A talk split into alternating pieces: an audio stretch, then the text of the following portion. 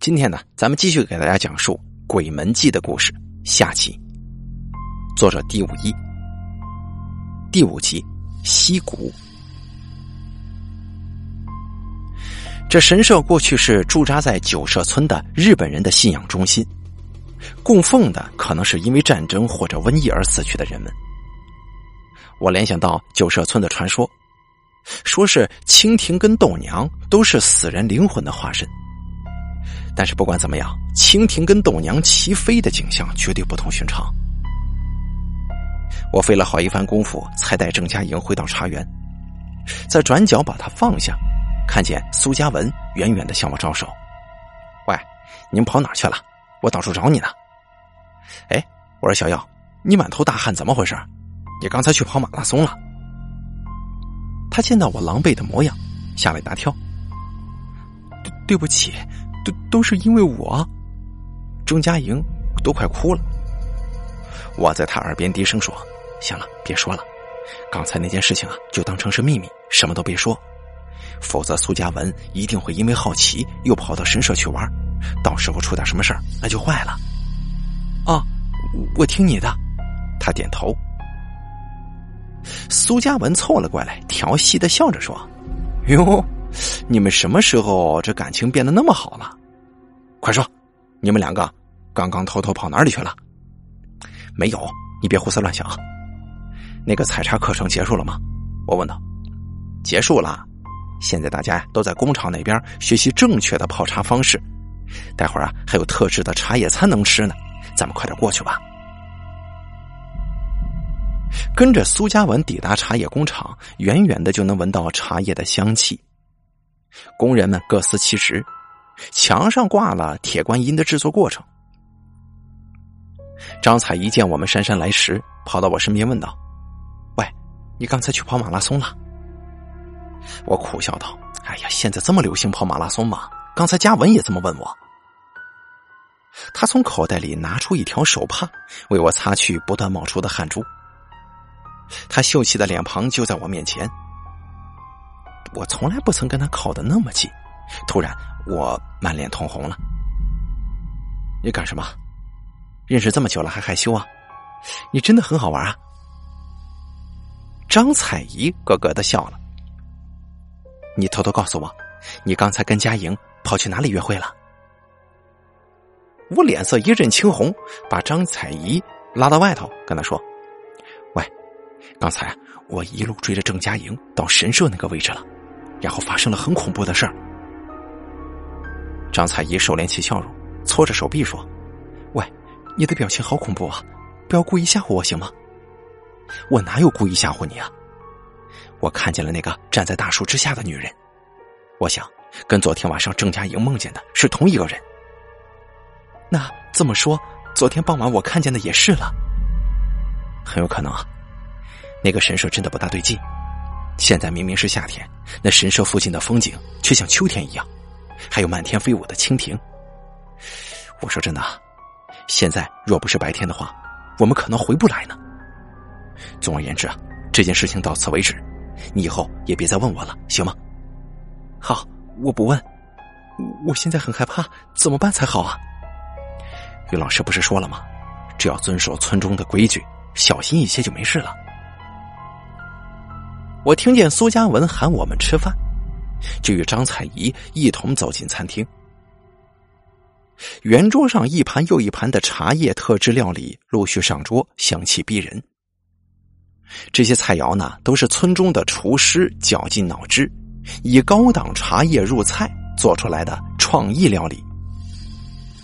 村长笑着介绍：“哈，哎，这道啊叫乌龙熏鸡，是我们的招牌菜。”哎呀，哎，好香啊！我我都流口水了。高尚红摸着肚子，他一早上都在采茶，哎，恐怕都饿了。菜色还没上齐，咱们一伙人呢已经开始狼吞虎咽了。我特别喜欢那个带有茶香的铁观音火锅。这天气虽热，但我们呢还是吃的不亦乐乎。高尚红跟谢秀娟坐在一起。时不时的相视而笑。采茶的时候，他们是分在同一组的，说不定互相产生了好感。苏嘉文大口的喝着餐厅提供的冷泡茶，感叹道：“哎呀，真棒啊！这就是我希望办的活动了。嗯，有吃有玩，还有的开心，说不定啊，还能带个男女朋友回去呢。”高尚红哈哈傻笑，而谢秀娟则是羞得低下头。看来我猜的是没错了。正在谈笑之间，村长端着一杯茶出现了。各位同学啊，我待会儿有事还要忙，我呢以茶代酒，先敬各位一杯。嘉文呢，我记得你说下午的行程是到溪边玩水，是吧？嗯，对。然后呢，晚上要回民宿烤肉，菜爸已经帮我们准备好材料了。哈哈哈！哎，这行程真够丰富的。你们明天下午就回去吗？嗯，对。村长还得谢你的招待啊。哎，别客气。难得有年轻人到山上来玩，我们也很开心啊。下午你们玩水的时候啊，一定注意安全。这豆娘溪算是平缓的溪流，但是深潭暗流，还是得小心点村长不忘记叮嘱我们，离开之前又补了一句说：“还有啊，千万不能抓溪边的豆娘来玩，蜻蜓也不行，知道吗？”哦，行，我会注意的。谢谢您的叮嘱了。苏嘉文笑眯眯的回应。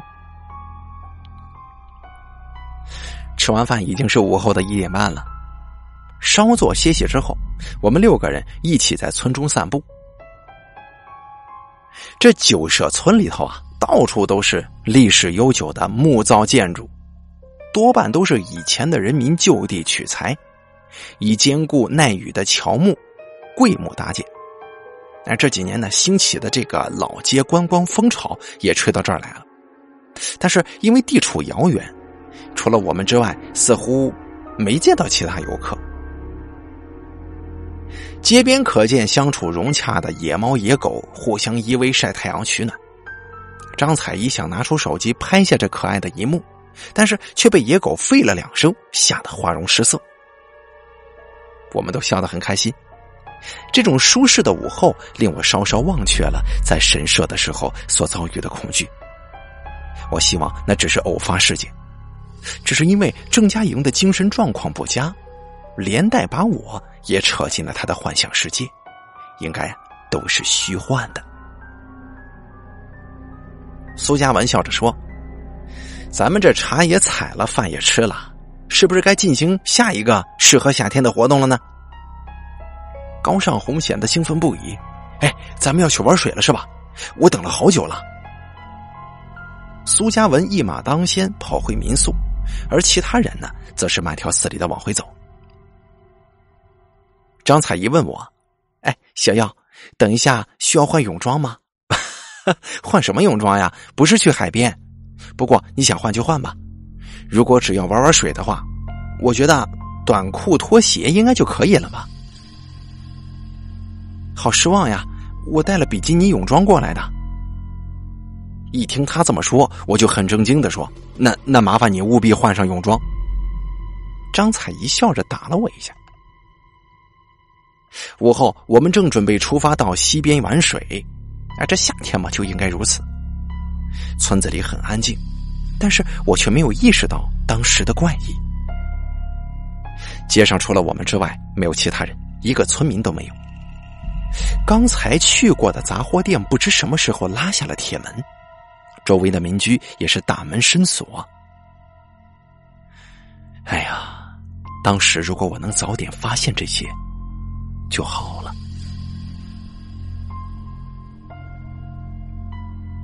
豆娘溪位于九社村的后方深谷之中，想要抵达溪边就得先走一段曲折的山路，穿越这片原始林才行。郑嘉莹因为身体不舒服，留在民宿休息。出发玩水的只有我们五个人。高尚红跟谢秀娟走在最前头。山路小径，湿滑难行，因为靠近水源的关系，山壁上长了许多体型巨大的蕨类植物。一尾身带紫斑的小蜥蜴从草丛当中窜出来，吓得张彩怡哇哇大叫。我仰头看着高耸参天的树木，如此深邃的森林，若是在这种地方迷路了，那肯定是出不去的吧？苏嘉文大声叫道：“哎，小耀，你们快点听见水声了！”我牵着张彩怡的手，小心翼翼的跨过一块青苔遍布的大石头。虽然看不见溪流，但是已经能够听见水流潺潺的声音。四周水汽朦胧，湿气浓厚。又往前走了一小段路，地势逐渐平缓，我们终于看见西岸了。踩在脚下的是大小不一的鹅卵石。眼前清澈的溪水缓缓流动，淡蓝色的水池顷刻见底，上面的豆娘追逐飞舞。这水里头啊，还可以看见小鱼在畅游。相比于都市当中的河流，这里简直就是人间仙境啊！张彩怡把脚伸进水里，她当时惊呼：“哎呀，好凉啊！”高尚红三两下褪去 T 恤衫，当时就跳进了淡蓝色的池子里。喂，你跳归跳，不能去太深的地方，知道吗？嗨，没事这边的深度啊，直到我膝盖而已，而且看得到底，没问题的。他笑着说。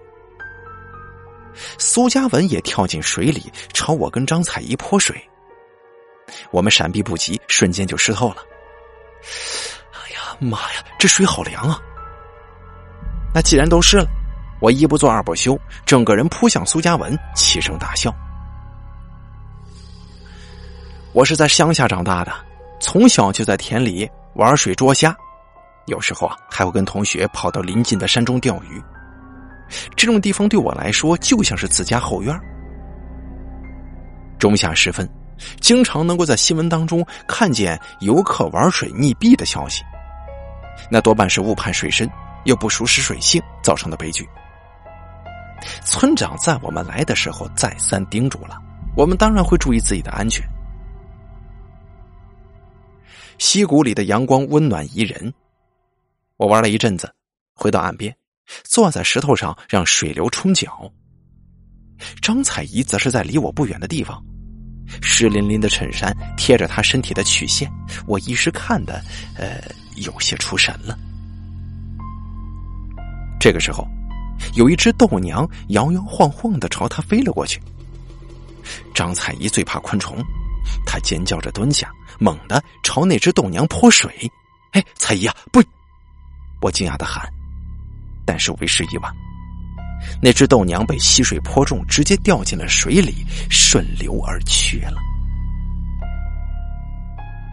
张彩怡捂着嘴，脸色苍白：“对不起啊，我超级怕昆虫的，一不小心就……”高尚红笑着说：“嗨，有什么关系啊？那只是村子的禁忌，这里又没别人，难不成你真的相信这豆娘是死去的灵魂变成的传说呀？”怎么可能会有这么天方夜谭的说法？这溪水边呢有很多的豆娘，是因为它们的幼虫生长于水中的关系。你看，我就不怕嘛。他微微蹲下，快速的用手捏着一只正在石头上休息的豆娘翅膀。但是，也许是他的手指湿滑，又用力过猛，这豆娘的翅膀被硬生生的扯裂了一半呢。高尚红把豆娘放回石头上，风一吹，这小小的昆虫就掉进了水里，再也不动了。嗨，哎，我可不是故意的。哎，小耀，你不过来玩吗？他丝毫不在意村中人的叮嘱，自顾自的跟谢秀娟玩水。当时我心头七上八下的。如果早上我没有去神社，没有看见那些怪异的景象的话，或许我也根本就不会在意这个村子里的禁忌。但是我就是亲眼看见了那个诡异的白衣女子呢，还有团团飞舞的蜻蜓和豆娘，这使我不得不把村民的再三叮嘱放在心里。豆娘溪畔清风徐徐，景色优美，但是我却没有心思玩了，独自一个人坐在岸边。张彩怡在我身旁坐下，喂，你别这么紧张嘛。其实想想，高尚红说的也没错，豆娘是灵魂的化身，这种事儿怎么想都是迷信呢，怎么可能是真的？我微微一笑，对张彩怡说：“好，我当然知道这是荒谬的说法，也许，呃，也许是我想太多了吧。说不定啊，早上的那些事情是因为你轻微的高山症才会引发的幻觉。那，我跟你还有郑嘉颖都看到了相同的白衣女子，这又该怎么解释呢？我不知道，但是我觉得她应该不是坏人，说不定啊，就像是我遇见的学姐一样，只是想警告我们什么事儿一样。是警告吗？我们在溪边待了将近有一个小时啊！我跟张彩怡身上的湿衣服也干得差不多了。苏嘉文站在溪水边打水漂，而高尚红则是越跑越远，那水已经没到他的腰了。喂，高尚红，你别跑这么远，小心水深呐！我出声提醒他。行了，你就放心吧，这边水还很浅呢。你能不能别像我妈一样这么爱唠叨，行不行？我又不是什么小孩子。而张彩怡气鼓鼓的说：“你这人怎么这样啊？他明明是担心你的安全。”我当时摇头说：“嗨，可能是因为谢秀娟在的关系吧。这男生嘛，总是爱在喜欢的女孩子面前逞强。”就在这个时候，苏嘉文来到我的身边，蹲下说：“小妖。”你不觉得这周遭的豆娘越来越多了？经他这么一说，我才发现水面上飞舞的豆娘确实比刚才增加了不少，尤其是在高尚红所在的地方，有数十只豆娘紧紧的飞舞着，宛如像是我在神社前林地里看到的景象。哎，高尚红，你回来吧，咱们该走了。苏嘉文说。他一回头，一脸失望的说：“怎么这么快呀？我还没玩够呢，现在时间还早。”谢秀娟也说：“对呀，感觉才刚开始玩，要不然你们先回去，我们知道回去的路。”苏嘉文说：“回去也得需要一些时间的，咱们大家一起出来玩，集体行动比较安全。这老是安全安全的啊，你们是有多怕危险呢？”而且这里一点也不危险，水又不深，流速又不急。妈的，这这些昆虫怎么越来越多了？无数的豆娘围着高尚红飞舞，他一挥手就能打落好几只。突然之间，高尚红脚底一滑，整个人没入水中。他呼喊着：“哎，救命啊！我我这脚怎么踩不到地了？”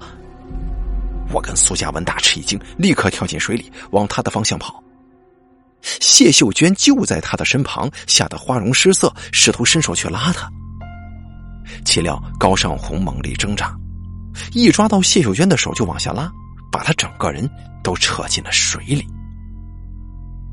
苏嘉文大声吼道：“高胜红，你放松些啊，那边应该没这么深呢。”他的声音断断续续的：“救命啊，踩不到，有人在抓我脚呢。”到最后，连头也没露出水面。身高超过一百八十公分的他，都看不到头顶了。水色浑浊不清，我根本就看不见他跟谢秀娟在哪儿，只能伸手乱抓。就在这个时候，我猛地感觉到有一股力量把我在往下拉。就在我的脸即将接触水面的时候，我看见了隐藏于水下的那张脸。如死人一般苍白、面无表情的女人脸庞，水波晃动，女人的脸庞瞬间消失。苏嘉文抓住我的左手，把我拉起来了。我的手里抓着另外一个人的手，娇小柔软，是个女孩子的。原来，在刚才的一阵混乱之中，我抓住的是谢秀娟，她神志还算清醒，只是呛了水，不断的咳嗽。苏嘉文气喘吁吁，惊慌失措。哎，高尚红呢？他人呢？我我不知道，好害怕呀！刚才水里有东西。谢秀娟一边咳嗽一边哭。苏嘉文把她拉到一旁的大石头上坐着。没错，这里的水的确是直到腰部这么高。我不明白为什么水性不错的高尚红会惊慌，被水流吞噬呢？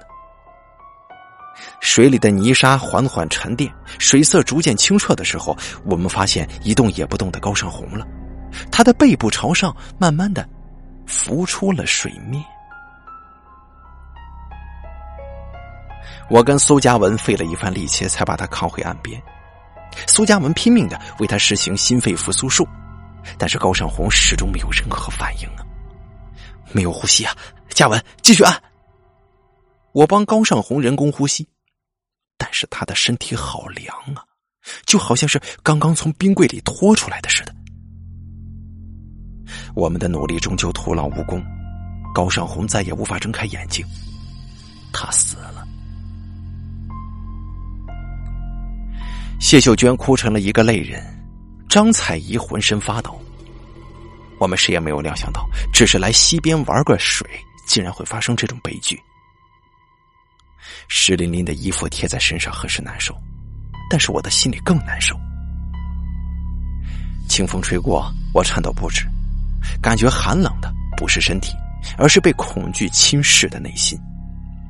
因为我们触犯了九社村的禁忌，所以发生了不可预测的意外。而我逐渐明白，这一切不只是偶然，而是不幸的连锁。第六集尸变，蔡爸的脸色非常难看，和蔼可亲的他脸上出现了前所未见的愤怒，但是他没有责备我们，并且还允许在救护车抵达之前，先把高尚红的遗体暂时安放在民宿的房间里。苏嘉文非常自责，从西边回来之后，就自己一个人坐在庭院里发呆，什么话也不说。安慰谢秀娟的工作就交给张彩怡负责，而我则是去关心苏嘉文的情况。出了这么大事儿，原本计划的烤肉活动理所应当的终止了。我说道：“哎呀，没想到会发生这种事情。”苏嘉文很是自责的说：“这是我的责任，带大家出来玩，却没能保护大家的安全。”我叹了口气说：“虽然我不想这么说，但是他不听劝告，你别把全部责任都归到自己身上啊！”我当然知道啊，可是我回去之后该怎么面对他的家人呢？哎呀，这种事情以后再说吧。救护车还得多久才能到啊？快的话应该三四个小时吧。那段山路不好走，明天一早啊，咱们就坐大巴回家。行。毕竟，谁也不愿意看见这种事情发生嘛。苏嘉文是一个认真负责的人，这趟旅程所有的细节都是他一手安排的。我明白事前准备有多么辛苦，但他总是笑容满面，还负责带动气氛，只想让旅程顺利圆满。我拍了拍他的肩膀，试图为他释怀一些压力。我衷心的祈祷着，我们能够平安的度过今夜，别再发生那些难以预料的状况了。刚才蔡爸把民宿的钥匙交给我们之后，就开着车匆匆离开了。我一看时间，已经将近傍晚了。夕阳的余光把渐渐暗下去的天色染成了一片血红，村里的路灯也陆续点亮。我隐约觉得奇怪呀。这村里死了一个人，发生了这么大的事件，为什么村子里如此安静呢？中午我们离开之前，村里所有店铺的铁门都不寻常的拉下来了。村长说他还有事要忙，头也不回的走了。这都不大对劲呢。直到今天早上为止，旧社村都还是那个充满活力的山村，绝不像是现在这般死气沉沉。这村子里究竟发生了什么事儿？吃晚饭之前，我先到村里去逛了一圈。山坳的茶园已经覆盖在一层夜色之中了，除了那株大树之外，其余的部分朦胧不清。街上没有半个人，冷清寂寥的夜色使我心生恐惧，这实在是太奇怪了，不合常理呀。我经过杂货店、建材行、村里办公室，甚至医务所，通通都没有人。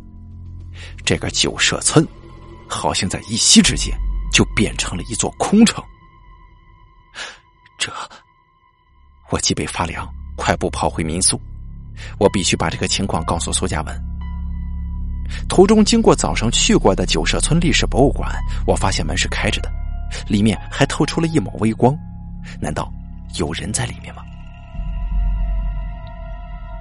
我轻轻的推开了门。历史博物馆内冷气开得很强，让我一阵哆嗦。再次进入这间收藏了九社村数百年历史的博物馆，气氛跟白天截然不同。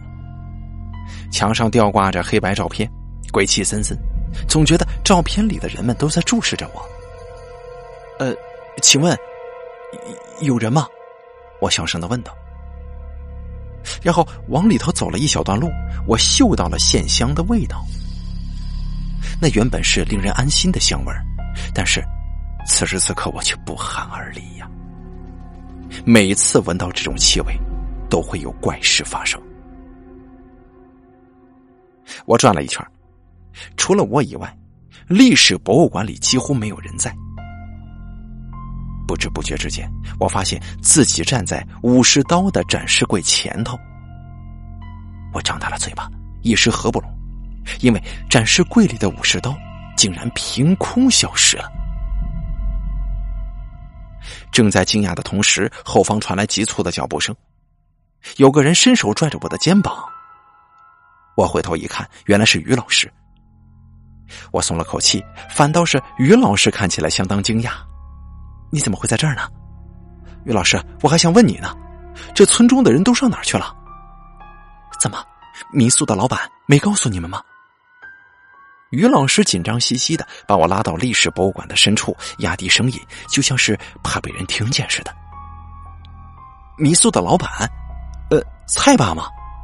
他能告诉我们什么？哎，我听说你们有个人在豆娘溪里被淹死了，是吗？嗯。我们正在等救护车来载他下山呢。哎呀，为什么偏偏是今天呢？小妖啊，你们是不是在溪边抓了豆娘呢？我没有，只有淹死的那个抓过。他不愿意相信村中的禁忌，弄死了几只豆娘。哎呀，你们这些年轻人就是说不听啊！溪边的豆娘数量那么多，难道你们一点警觉性都没有吗？我。于老师，我不太懂您的意思。平常那条溪边是没有那么多豆娘的。话说回来，位于高山的神社周围出现大量的蜻蜓跟豆娘，这本身就是一件非常不合理的事儿。呃，老师，你刚才说为什么偏偏是今天？这话什么意思呢？于老师深深的吸了口气，一字一句的说。昨天农历七月半，鬼门开，而今天呢，是九社村传统习俗当中先人的灵魂回到村中的日子。每到今天呢，除了参加举行祭祀典礼的长老们之外，所有人都必须躲在房子里，不能外出的。什么？难道真的会有鬼魂回来吗？我不可置信的问。于老师气急败坏的说：“你没有闻到这股檀香的味道吗？”那就是鬼魂们已经回来的证明啊！这间屋子里可是没有烧香的呀！喂，我跟你说，你快点回到民宿，所有人都躲进房间，千万别出来，否则我可不知道会发生什么事儿。哦哦，好，我知道了。于老师手中抱着一叠古籍，跟我一起走出了历史博物馆。我也得回去了，祭祀典礼很快就要开始。到时候不管听见什么声音或者发生什么怪事儿，都千万不能走出房间，知道吗？哦，好，我马上回去告诉他们。离开的时候，我隐约听见于老师轻轻一叹：“哎呀，如果你们懂得遵守村中的规矩的话。”我用最快的速度跑回民宿，二话不说，先把坐在外面的苏嘉文给扯进屋里，然后牢牢的关上大门。锁上了。喂，你干什么？他一脸不太高兴的样子。我知道你心情不好，但是我现在没空让你闹脾气了。什么？你说我闹脾气？你他妈知道我压力有多大吗？苏嘉文扭曲着脸庞，呼的一拳挥了过来。我躲闪不及，这一拳打中了我的脸，让我摔倒在地了。彩姨听见争吵声，从二楼下来，跑到我的身旁：“喂，你干什么的阿耀？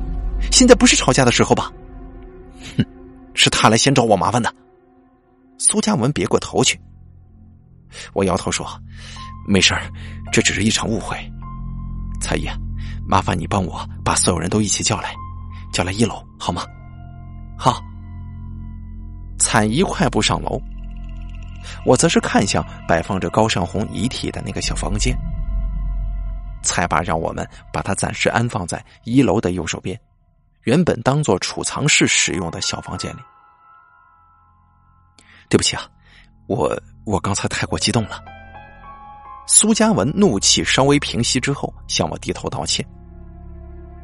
我明白，他只是太过自责，才会一时失控。我没有想怪罪他的意思。所有人都聚集到一楼的客厅之后，我看了看时间，现在是晚上的七点半。大家听我说，刚才我到村里转了一圈，发现村中的气氛很是古怪。我就把于老师告诉我的事情一五一十的传达给了大家知道。听完我的话，每个人脸色都阴晴不定，显得忧心忡忡。苏嘉文说：“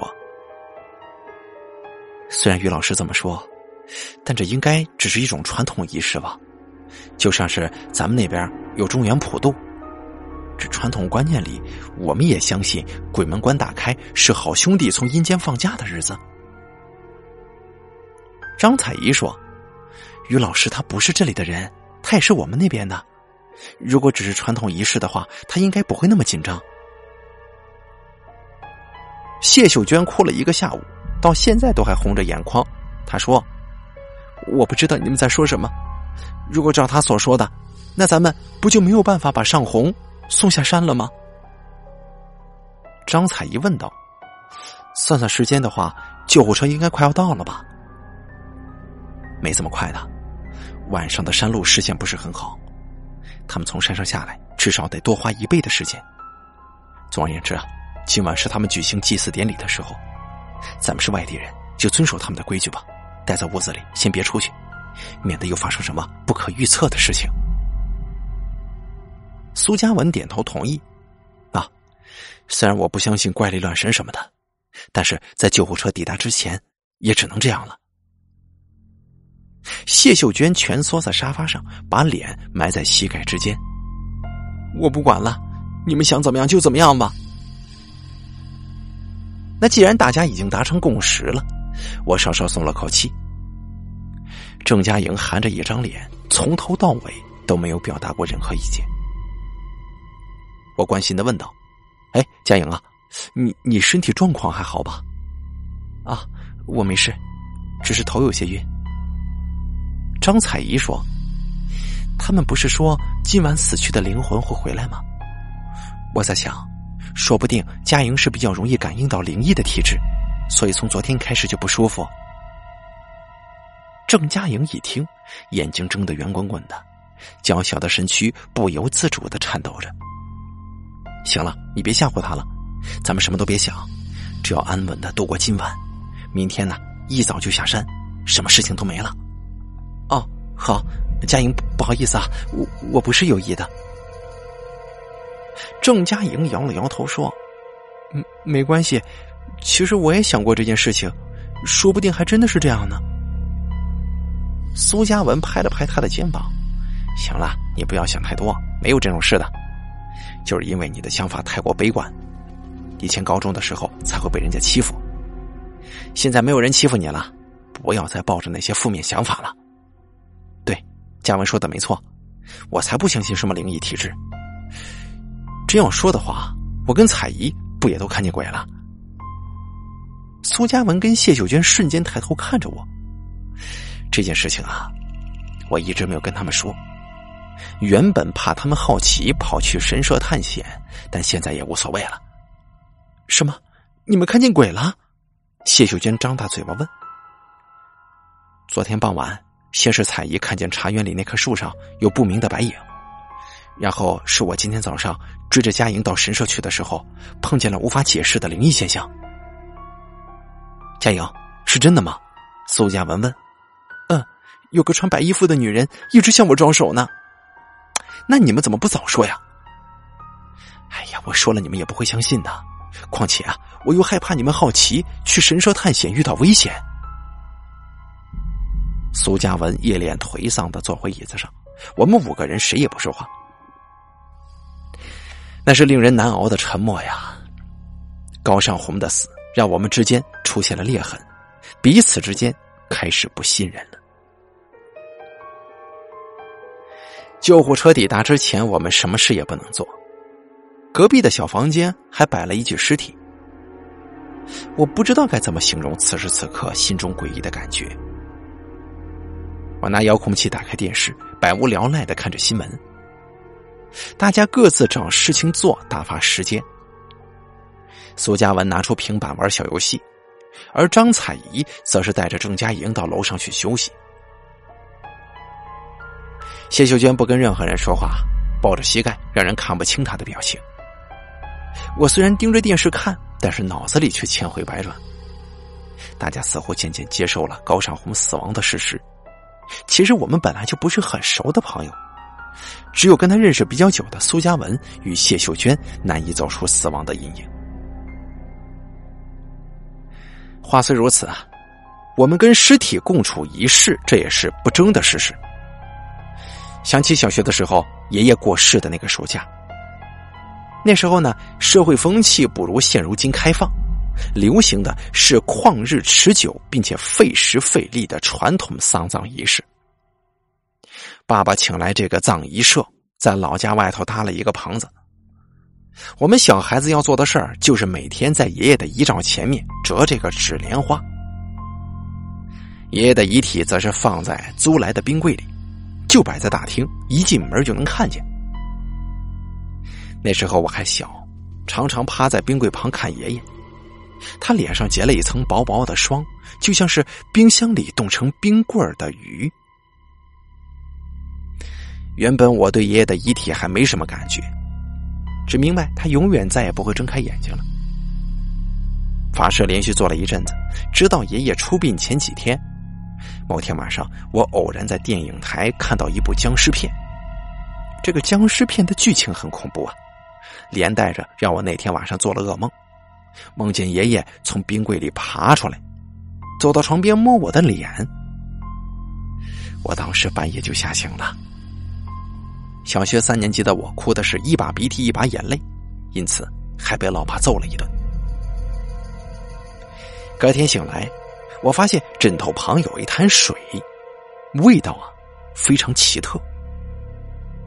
出殡那天，爷爷被放进棺材里，子孙见他最后一面的时候，我确实看见了，那本来面容僵硬、毫无表情的爷爷笑了。那个时候，我确实相信前几天的噩梦不只是个梦，爷爷是真的醒过来了，并且摸了摸我的脸。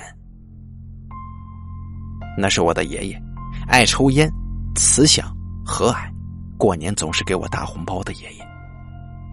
但是我仍然感到恐惧呀，因为这是人的天性，所以不去想还好，一旦意识到高尚红的尸体就在隔壁，我这心里。总觉得有些疙瘩。我走到窗边，外头还是静悄悄的。九社村的祭典仪式不知道开始了没有？于老师说的暧昧不明。就算是传统上先人的魂魄会在今天回归乡里，那么又会是以何种形式呢？说不定只是我们过度紧张而已。客厅里气氛沉闷。我们彼此不说话，已经持续了好一段时间。苏嘉文死死的盯着那台平板电脑，手指不断的滑动，像是要借此游戏来抒发自己的烦闷。时间一分一秒的过去，迟迟等不到救护车，这也让我有点着急。而就在这个时候，新闻突然插播了一则快速消息，吸引了我们的注意力。说半个小时前。一辆从南头开往九社村的救护车，因为路况不佳，失控翻落山谷了。车上的成员三死一伤，迄今仍然等待空勤队派遣直升机救援。什么？那辆救护车不正是我们叫的吗？我浑身发冷，这就意味着救护车不会来了。第七集。祭典，嘉文，你听见新闻没有？啊，嘉文，我哑着嗓子喊，但苏嘉文却是一副无动于衷的样子，还是低着头盯着他的平板电脑。哎，等等，他的表情不太对劲呢，那不是玩游戏的表情，他的眼神散发出极度的恐惧了。他究竟在那个平板电脑上看到了什么呢？我凑过去一看，一口气差点喘不过来。他的平板电脑屏幕上展现出的不是游戏画面，而是那张我看过好几次苍白的女人脸庞。原本面无表情的女人出现在屏幕上，并且她在阴恻恻的笑着。苏嘉文手指猛地按下关闭按钮。但是平板电脑却不听使唤，我们眼睁睁的看着他笑，越笑越开，浑身汗毛也跟着竖起来了。苏嘉文终于忍受不了，大叫一声，把平板电脑往地上摔，砰砰一声巨响，屏幕摔出了无数碎裂的痕迹，反倒是那个女人的表情变得更加狰狞了。苏嘉文又往那张脸上补了一脚，那个女人的脸才完全消失的。这个时候，谢秀娟突然指着我尖声大叫：“就是你没说，尚红才会死在死在溪水里面，被鬼抓脚溺死的。你要是早点说的话，就不会发生这种事情了。是你害死尚红的。”什么？你说什么呢？我真哑口无言了。为什么他会突然情绪失控呢？还会把尚红的死怨到我身上？你是杀人凶手，你就是！他冲过来一阵乱打，我吃了好几拳，只能使劲压住他的肩膀。谢秀娟，你冷静一点。高尚红会死，是因为他不听我们劝告，硬要抓豆娘来玩的。对，豆娘，死去死去的豆娘，豆娘都是灵魂幻化成的昆虫，好多都是。到处都是鬼啊！他睁大眼睛，披头散发的样子显得非常吓人。我听见木门轻轻晃动的声音了，那声音来自右侧，也就是摆放高尚红尸体房间的门，现在竟然不知不觉的打开了。那个时候，我大概愣了五秒钟才反应过来，客厅只有我。苏嘉文、谢秀娟三个人在。苏嘉文忙着踹他的平板电脑，谢秀娟正在揍我。没有人会去开小房间的门呢，除了躺在里面的那个家伙。我跟苏嘉文缓步靠近小房间，胆战心惊，冷汗直流，微微的把门拉开，赫然发现。小房间里只剩下一张空的床铺，躺在上面的高尚红不见了。这这这怎么可能？苏嘉文产生，他可不是躺在里面睡觉啊，他是死了，是一具尸体。如果说尸体会自己动，那么答案只有一个，那就是尸变了。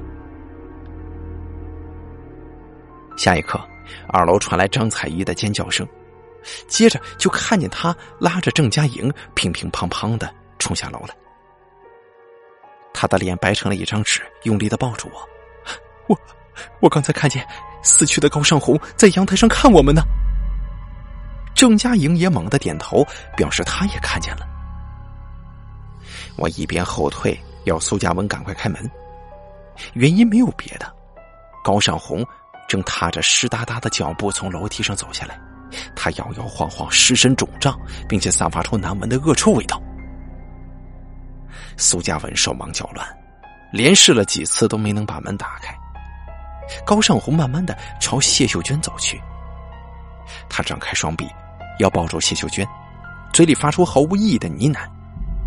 谢秀娟吓得连眼泪都掉不出来了。拜托，不要！就在这个时候，高尚红张开嘴巴，往谢秀娟的脖子咬去，硬生生的撕下了一大块肉呢。一盆鲜血喷泉一般的涌出，谢秀娟的脑袋垂歪在一旁，失去了气息。哎呀！我捂住张彩怡的眼睛，不忍心她目睹这血腥的一幕。门开了，快走！苏家文大声喊：“房子里有尸变的僵尸，我们也顾不上什么境界了。如果不逃的话，立刻就会死在这里。”我们四个人拼了老命的逃出民宿，一时像是无头苍蝇一般四处乱窜。跑了一阵子，张彩一拉住我的手，直呼他跑不动了。我也猛烈的喘着气，观察四周的景色，发现我们跑到村子的另外一头了，这是我们从来没有来过的地方。张彩怡心有余悸的说：“吓死我了！为什么高尚红会突然醒过来呢？”苏嘉文抱着头，两位好友接连死去，他的情绪也濒临崩溃。他喃喃的说：“这还用说吗？因为他的灵魂回来了呀！他的灵魂回来了？不，不可能是这样的。如果是高尚红本人回来了，他是不会杀害谢秀娟的。是那个女人，三番两次出现在我们面前，不怀好意的。”白衣女人，这条路好像是通往九社小学的。郑佳颖指着路边的标识：“喂，你你们有没有听见什么声音呢？还有，这是什么味道？”张彩云说：“我静下心来一闻，四周的确弥漫着明显的檀香味儿，比起第一天晚上闻到的，要浓烈的多呀。”郑佳莹突然拉住我的袖子，惶恐的，他说道：“好多人呢，到处都是人。什么人？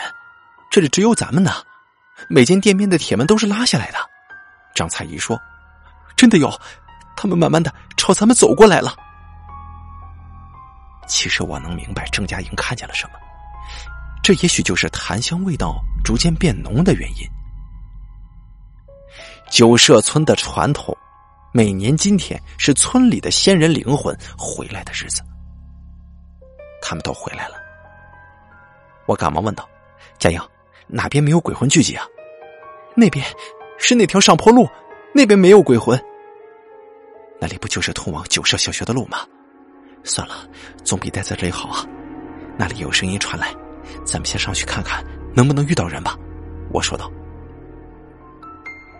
刚才我们都亲眼看见了尸变的高尚红咬死谢秀娟，谁又能保证这些先人的灵魂不会伤害我们呢？苏嘉文情绪不太稳定，所以我负责出主意，眼下也只能走一步算一步了。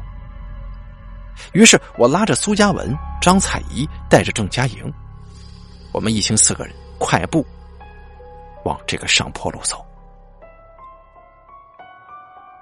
这条柏油路坡度比较平缓，但是绵延伸长，几乎看不到尽头。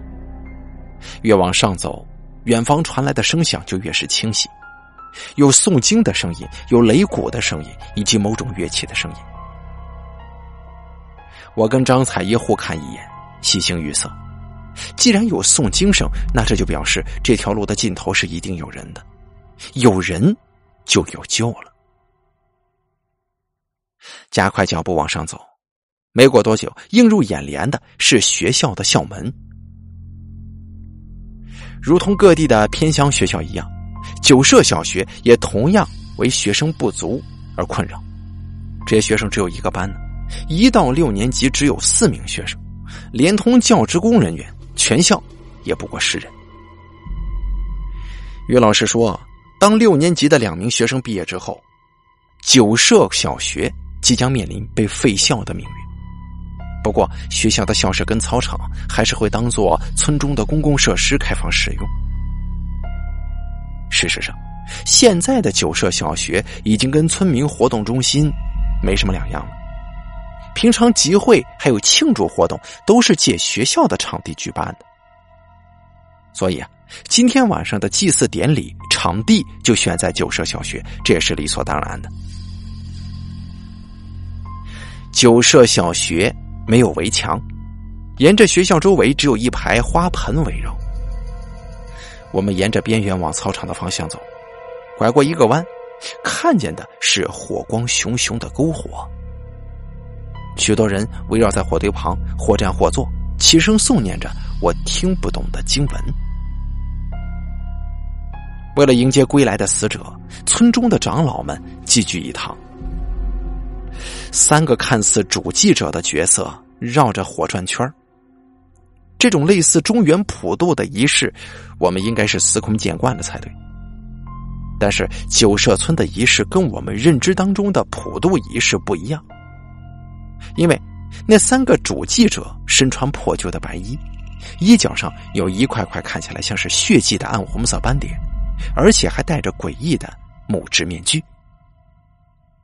其中一个人手里提着一把长刀，我立刻就联想到历史博物馆消失的那把武士刀。为什么九社村的祭祀仪式会用到日本人留下来的遗物呢？但是我的潜意识里有个念头，不断的在警告自己，千万不能靠近那个地方啊！千万不能。在路上，郑佳莹始终看着我们身后的下坡路，大家都知道他看见的是什么。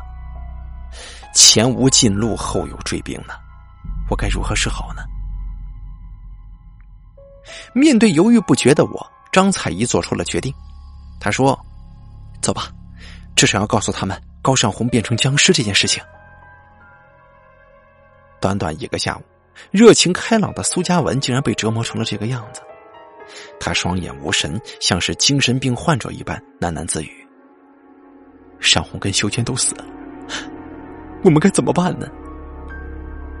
郑佳莹紧紧的握住苏嘉文的手，并且用坚定的眼神看着他，让我有点惊讶。一直以来，都是他保护我。现在轮到我保护他了，女孩轻声说着。我不觉一笑，想想自己真的是笨蛋呢。前面是人，后面是鬼，很难选择吗？我们四个人一起跨过花坛，走进仪式会场，立刻就有人发现我们，脸上露出的竟然是惊讶不解的神情。每年的这一天，九社村的全村村民闭门不出。仪式当中，突然看见我们这四个不速之客，他们当然会惊讶了。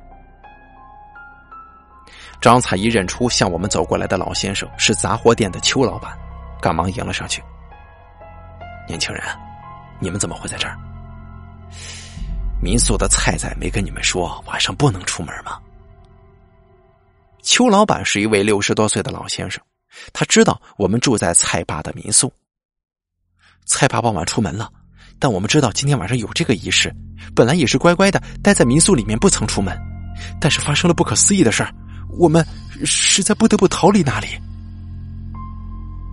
邱老板听我这么一说，他不理解，他问为什么逃离，然后后面又有两名老者上前来了。下午的时候，我们有个同伴在玩水的时候淹死了，不久之前，他突然醒过来了。哼，年轻人，你知道你自己在说些什么吗？死人醒过来，那不就是变成僵尸了？邱老板听完我的话，差点笑了。别说是村民了，要不是亲眼看见，我连我自己也不想承认这个事实。对，就是变成僵尸，而且咬死了我们一个女生。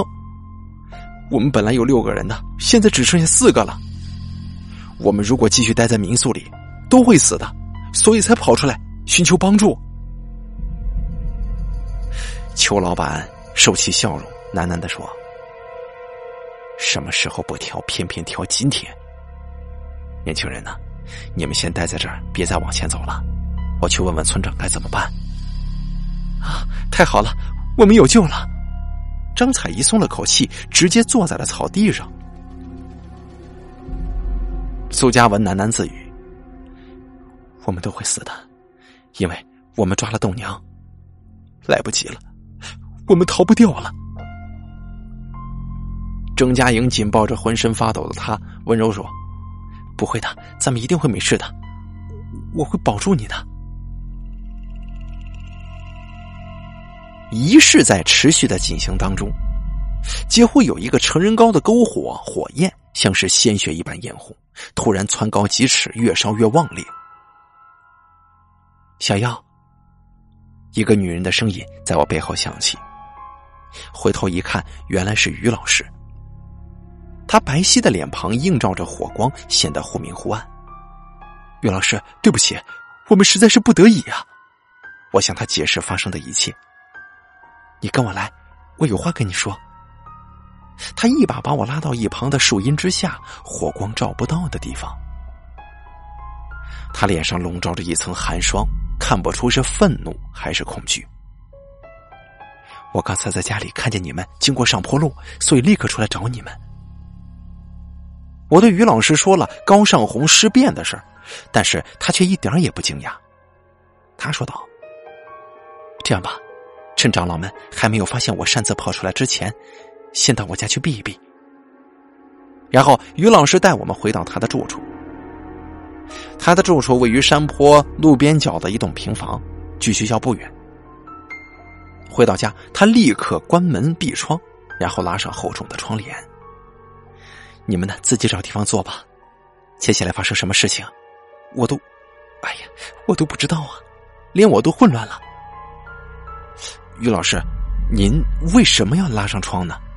我疑惑道。这是村里的规矩，原本我也不懂，后来才知道那是为了不让光透出去。我在这里待了三年了，一开始也是傻傻的遵守村民们告诉我的规矩。但是啊，我私底下调查了村子的历史资料，想解开这些规矩以及这个仪式的秘密。秘密。茶几上摆放着于老师从历史博物馆取出的古籍，看来啊都是颇具历史的地方志。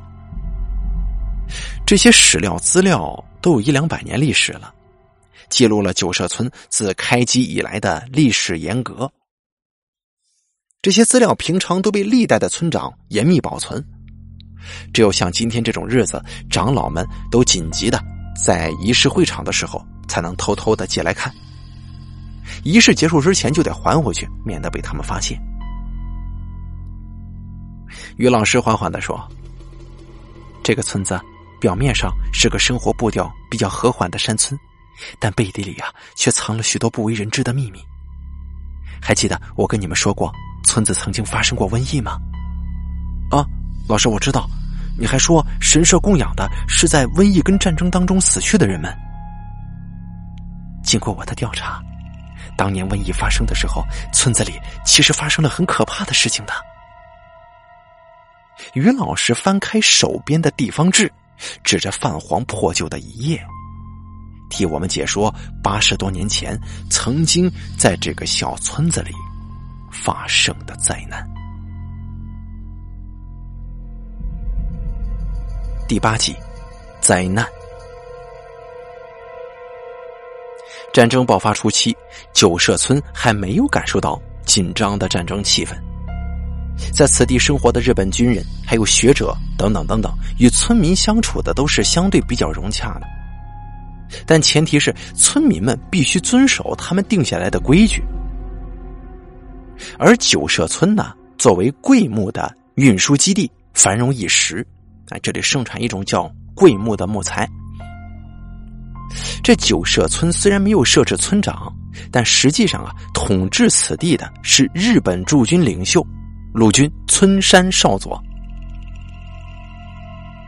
战事爆发的那一年呢，九社村发生了原因不明的疫情，患者呢一开始先是神志不清，不停的喃喃自语，然后全身僵硬，皮肤生出大量的紫斑跟脓包，短则两日，长则七日就会死亡。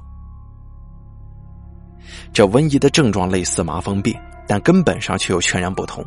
短短七天之内，村里死了十多人，就连日军的军医都束手无策。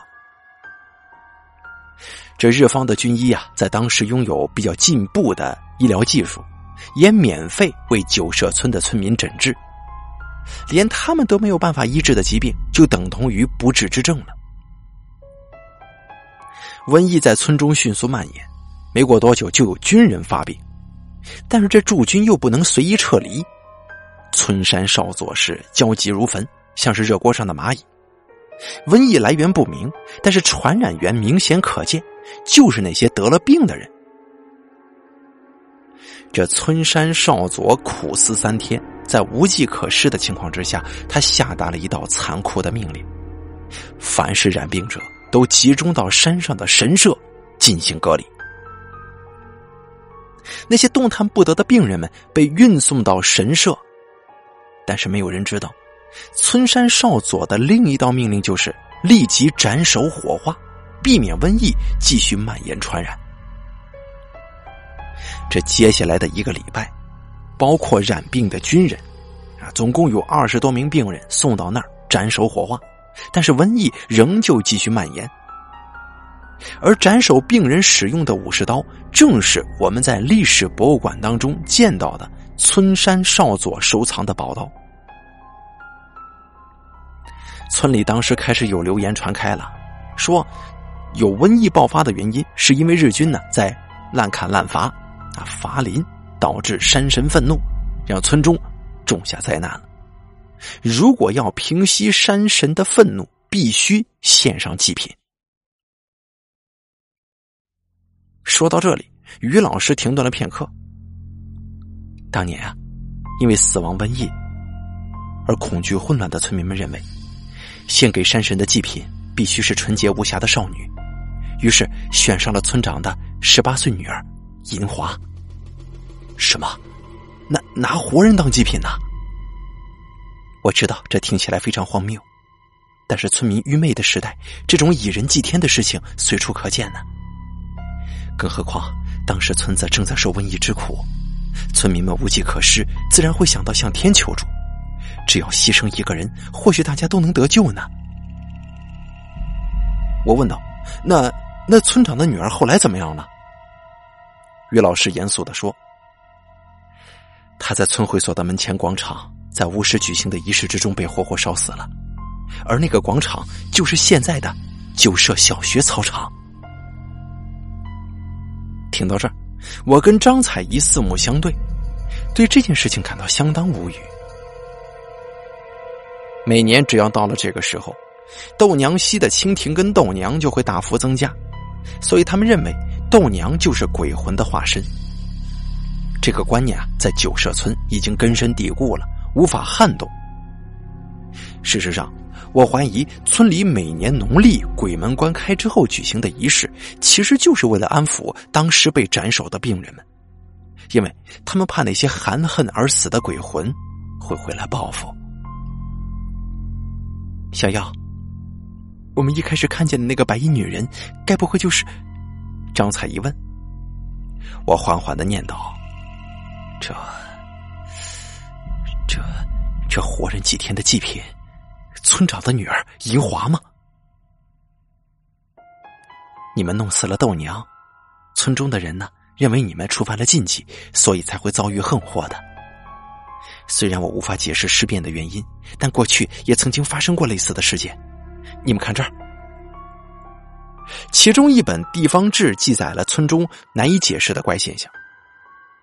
这著书人呢是个日本人，但是文字却用的是端正的汉字。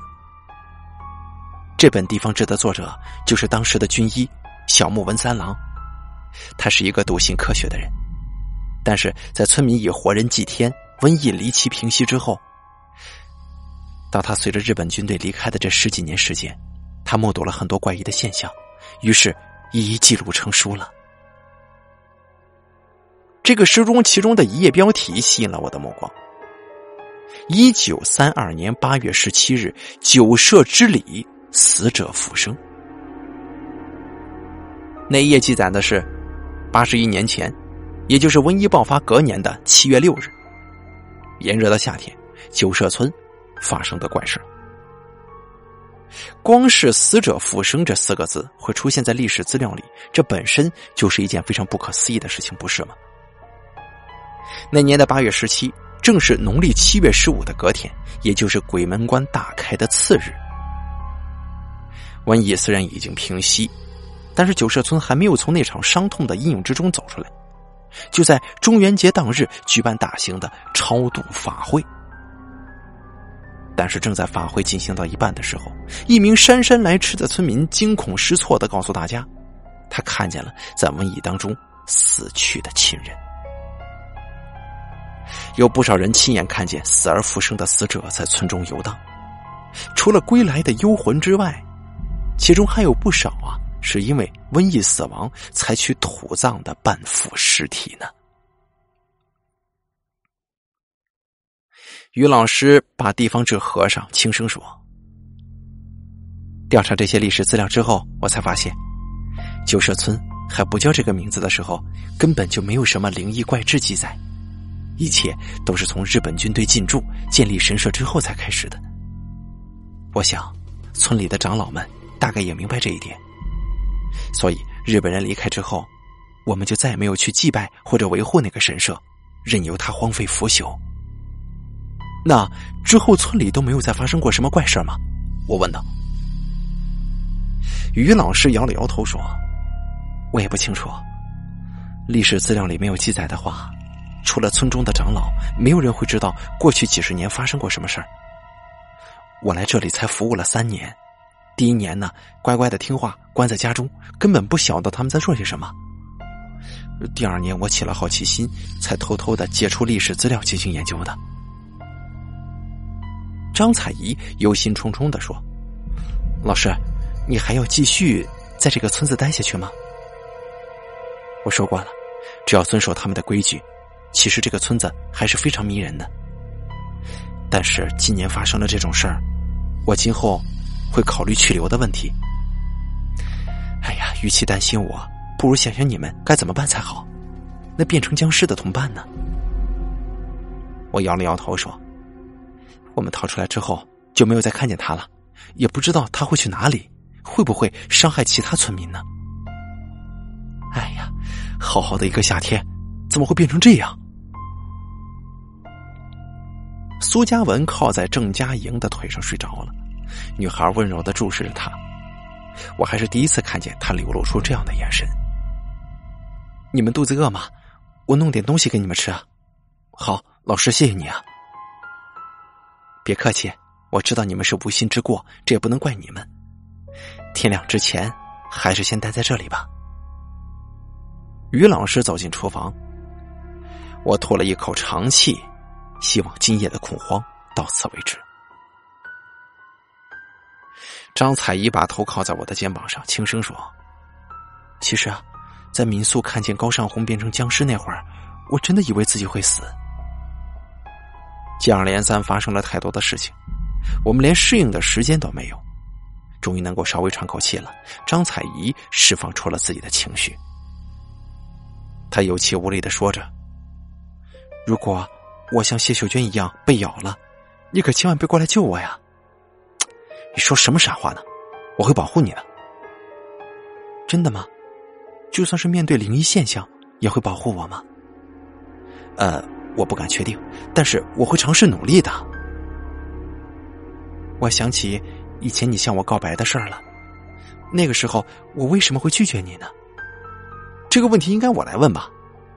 呃，因为我长得不帅，或者说个性比较宅吗？应该不是。我想那个时候我还没有准备好交男朋友吧？该怎么准备啊？啊，要准备好避难包吗？手电筒、干粮之类的？心理准备了。那个时候我还没交过男朋友，初中的时候又是受人排挤的对象，好不容易才翻身，还想享受一下自由自在的高中生活。哎呀！只可惜啊，我没有跟你念同一所大学，否则我还有机会再追你一次。怎么，没念同一所大学就不可以追我了吗？我现在也是单身呐。我不是跟你说我来聊情商的吗？那个可恶的家伙有了我，竟还敢劈腿，真希望被僵尸咬的人是他，行了，这种话可别乱说呀！咱们的朋友死了，不能拿这事开玩笑。哦，对不起，我不是故意的。我是真的很害怕，有时候会想，要是咱们都没有办法回家了，该怎么办？我知道，他努力说一些闲话，分散自己的注意力，为的是不想让眼泪落下来。她是个坚强的女孩子，为了保护她，我得比她更勇敢才行。我鼓起勇气，搂着她的肩膀说：“没事的，咱们会没事的。”厨房传来炒菜的声音。飘出了食物的香味儿。连接客厅跟厨房的是一条狭窄的走道，木板隔间里头应该是于老师的卧室，从客厅就能一望到底。我看见了另一道门。通常位在一楼的主家厨房都会设置这样的后门，我家也是这样。于老师在厨房说：“等我一下，待会就好了。”我正想说好呢。视线还停留在厨房的后门门页上，可是我看着看着觉得不对呀。那扇门的门把手正在缓缓的往下移动，门开了，啊！从门缝之间探出一张腐白肿胀的脸。我当时就像是触电一般，从椅子上弹起来，大声吼道：“于老师，快点离开厨房！”什么？他一转头，立刻看见了悄悄进门的高胜红。下一秒钟，我们听见的是他凄厉的惨叫声。那一声惨叫击碎了我们好不容易安定下来的心。可恶呀！我愤怒不已，抡起椅子往厨房冲。但为时已晚，于老师已经倒在一片血泊之中，颈部的伤口清晰可见。他睁大眼睛看着我。用最后一口气说：“快，快逃！”我再也忍受不住了，眼泪夺眶而出，回头带着三个人夺门而出。我不敢再回头了，因为我怕看见高尚红活活的啃食于老师的画面。无尽的黑夜里，我们再次狂奔逃离。苏嘉文刚从睡梦当中惊醒，还不明白发生了什么事儿。你们为什么都在哭啊？刚才怎么了？郑佳莹抽抽搭搭的说：“于老师，于老师被高尚红给咬死了。”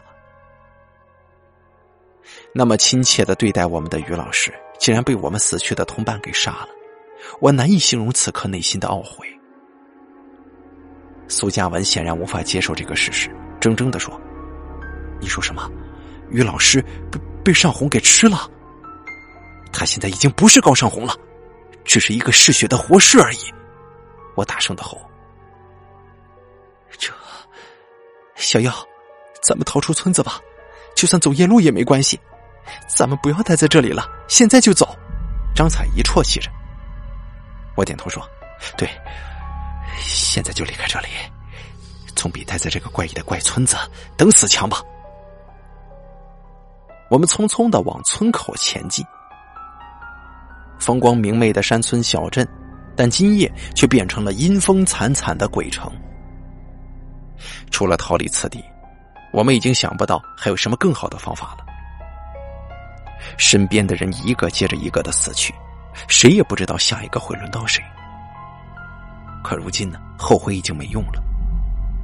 如果我们能够听从村民们殷殷告诫的话语，事情就不会演变到这个地步。沿路上到处都是飞舞的豆娘，五颜六色，在夜空之下看起来缤纷绚烂，但看在我们眼里，却无异于死神的微笑。村口就在眼前，但是我们却听见了愤怒的杀伐声。很多人聚在村口，其中包括了在九社小学举行祭祀仪式的长老们。十几名壮汉手持锄头、铁铲等武器，围住了一个人，吼叫声此起彼落。小妖，他们在干什么呢？我喃喃的说：“他们在排除不属于这个村子的东西。”被围住的人是化为僵尸的高尚红，村子里有这种怪物横行，并且已经杀死了两个人，村长当然不可能袖手旁观。聚集众人的力量，就能够对抗未知的恐怖。村长一声令下，壮汉一拥而上，钝器棍棒齐飞，两三下就把高尚红砍得人形不成，犹如一堆肉泥一般。见到我们四个人，村长卸下他脸上的仪式面具，走到我们身前。早上的时候，他是热情好客的茶园主人，现在他是手持武士刀，怒气腾腾的模样。我们感到非常害怕。看到没有，那团烂肉是你们的朋友，这就是不遵守村子禁忌的下场。我，我们真的很感到抱歉。我们现在就打算离开村子，以后绝不再犯错了。我向村长低头，我们犯下了大错，并且给村子带来了麻烦。村长摇了摇头说：“你以为九社村外面有公交车站牌啊？现在整座山都是归来的祖先灵魂。”大半夜的，就凭你们四个小鬼走山路的话，必死无疑。而且，我们也不可能让你们轻易离开的。村长愤怒的视线让我无地自容。还有，他说不可能让我们轻易的离开，这话什么意思？他嘱咐村民毁掉高尚红的尸身。阿木、阿全，把那只僵尸拖出去烧了。苏嘉文突然崩溃，冲上前去嚎啕大哭：“不要！我们必须负责把高尚红带回去给他的家人，请你们不要烧他的遗体啊！”村长猛力踢开跪在地上的苏嘉文，这一下子正好踢中了他的脸，疼得他满地打滚别太夸张了，小鬼们！难道你们认为还有选择的余地吗？他圆睁铜铃大的双眼，右手一招。突然，有两名壮汉朝我们跑过来了。他们手持武器，我们只好高举双手，表示自己没有反抗的意思。村民用麻绳把我们牢牢的绑住，使我们失去了行动能力。村长斜眼看着我们，厉声说：“小鬼们，你们触怒了祖灵，今晚的仪式祭典无法安抚他们愤怒的灵魂。”我们多年来正是因为有祖先保佑，八十多年前的瘟疫才没有再度降临。可现如今祖先们发怒了，为了旧社村，也为了我们的将来，我们必须采取最激烈的手段，请你们见谅。什么？你们想干什么？张彩怡紧紧的挨着我，身体不住的颤抖。小妖，我害怕。干什么？遵循先人的做法，以活人祭天。平息祖灵的愤怒。不过你们放心，我只要一个人，剩下的三个人，我保证毫发无损的送出村子。年轻人，是你们触怒了祖先，请你们做出必要的牺牲吧。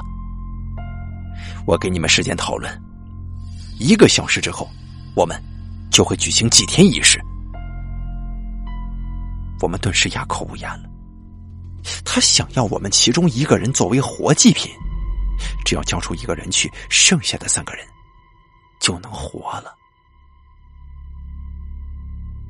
身旁飘出了一股腥臭的尿骚味儿。负责监视我们的村民捂着鼻子狂笑：“哈，竟然吓到尿裤子了！是谁呀？是这个漂亮的妹妹吗？”他露出淫秽的表情，摸了张彩怡的脸蛋一把：“不是我！”张彩怡嚎啕大哭。不管是谁尿失禁，都改变不了我们必须要去面对的现实。谁也想不到，一趟愉快的假日避暑之旅，竟然会演变到这个地步。活人几天，包括我自己，不管最后选出来的人是谁，都会是我一生当中最为残酷的决定。第九集，活计。我们被移动到某间看起来像是仓库的小木屋，村里到处都是这样的建筑物，屋顶只有一盏破旧的灯泡，无力呻吟一般的散发着微弱的黄色光芒。那两个中年壮汉在旁边一直监视着我们，其中一个人死死的盯着张彩一看，似乎是在觊觎他的美色。有什么好看的？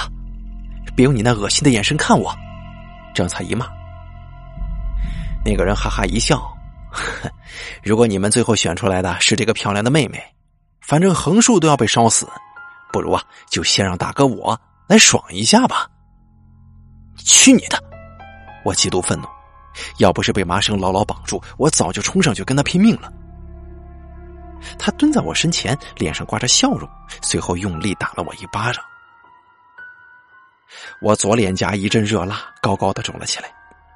但尽管如此，我还是恶狠狠的瞪着他。我看就是你了，也不用选了吧？你一副想要英雄救美的样子，就选你去死，怎么样？他嚼着槟榔，嘴里的气味非常难闻。哼，现在可不是以前没有法治观念的社会，你们难道以为动用私刑杀人不会遭到法办吗？我们要是没回家，我们的父母一定会报警处理的。你们全村都是杀人犯。一个也跑不了。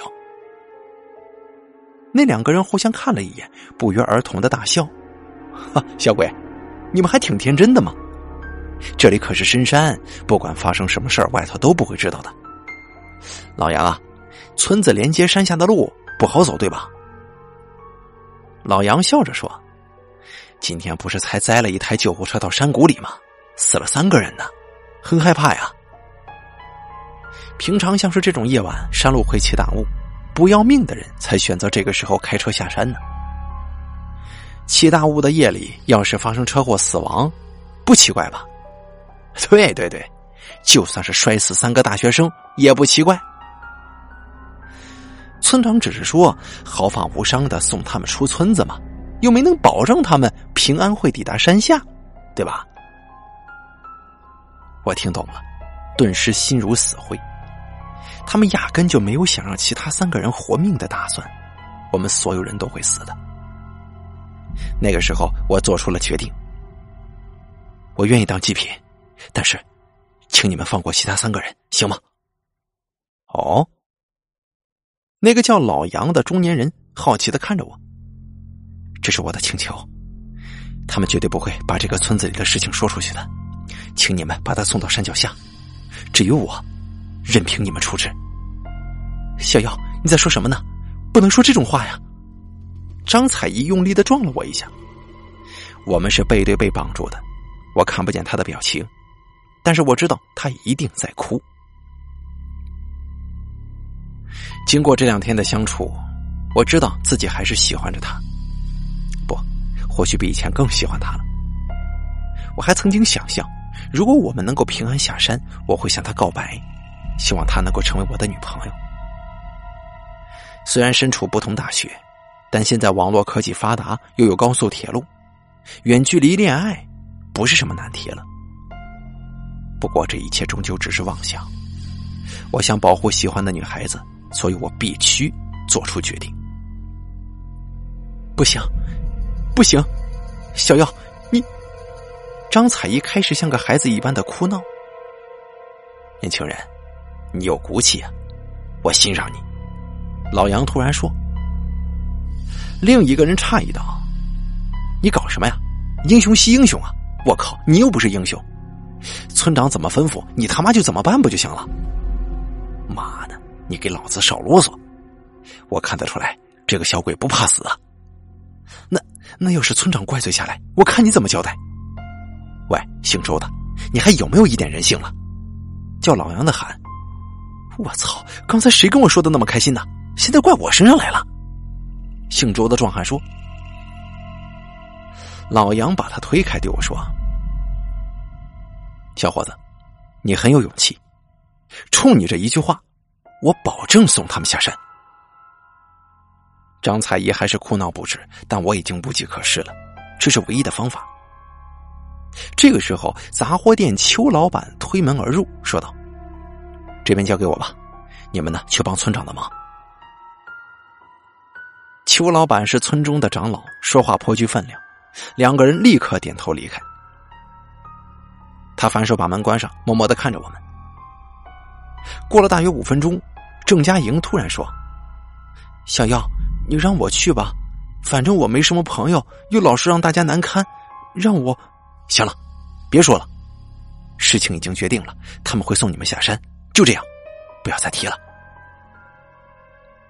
事到如今，我也不想再横生枝节，让一切都结束吧。小朋友，你会不会开车呀？邱老板突然问了一个没头没脑的问题。我去年才考到驾照，我立刻点头说：“啊，我我会啊。”邱老板叹了口气说：“其实我是不赞成村长的做法的。什么用活人祭天呢？什么年代了还有这种刻板的思想？我们自己村子的诅咒不应该由外人来承担。如果刚才我让你们先走，而不是转告村长的话，也许你们就不会落得这般下场了。”诅咒。我听不懂他在说什么。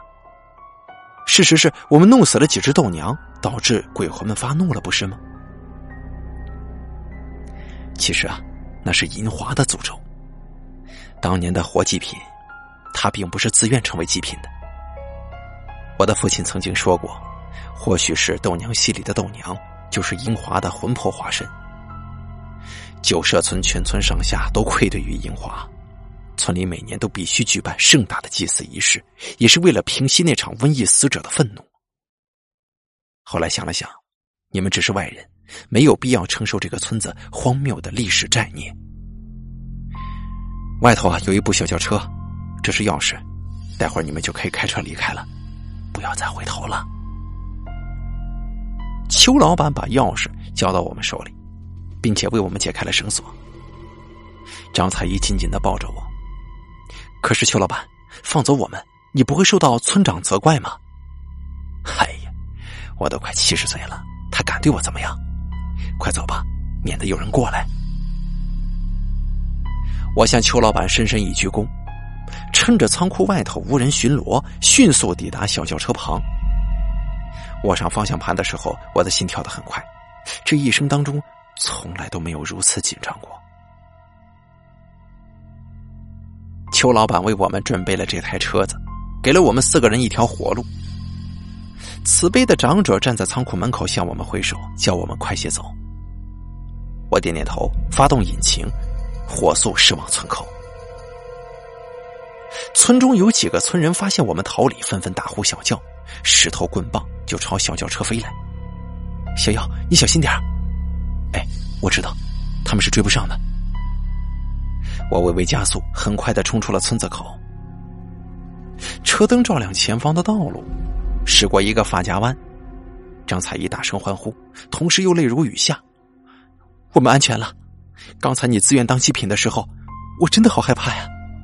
行了，先别高兴太早，咱们离村子还没多远呢，也不知道人家会不会开车追过来呀。通过后视镜，我能够看见郑佳莹跟苏嘉文的情况。苏嘉文趴在郑嘉莹的腿上，嘴里不住的细细碎语。高尚红跟谢秀娟，以及于老师的死，让他彻底崩溃了。他是一个富有责任感，并且对自己要求很高的人。如果与我对调角色的话，相信他会挺身而出救助大家的。嘉文，已经没事了，我们回家吧。啊，回家，我们回家。会，方家文说的含糊不清。如果邱老板没有过来救我们的话，真不知道这事情会如何变化。对呀，真的想不到他会是我们的救星。早上跟他买棒冰的时候，我就觉得他是一个很慈祥的老爷爷。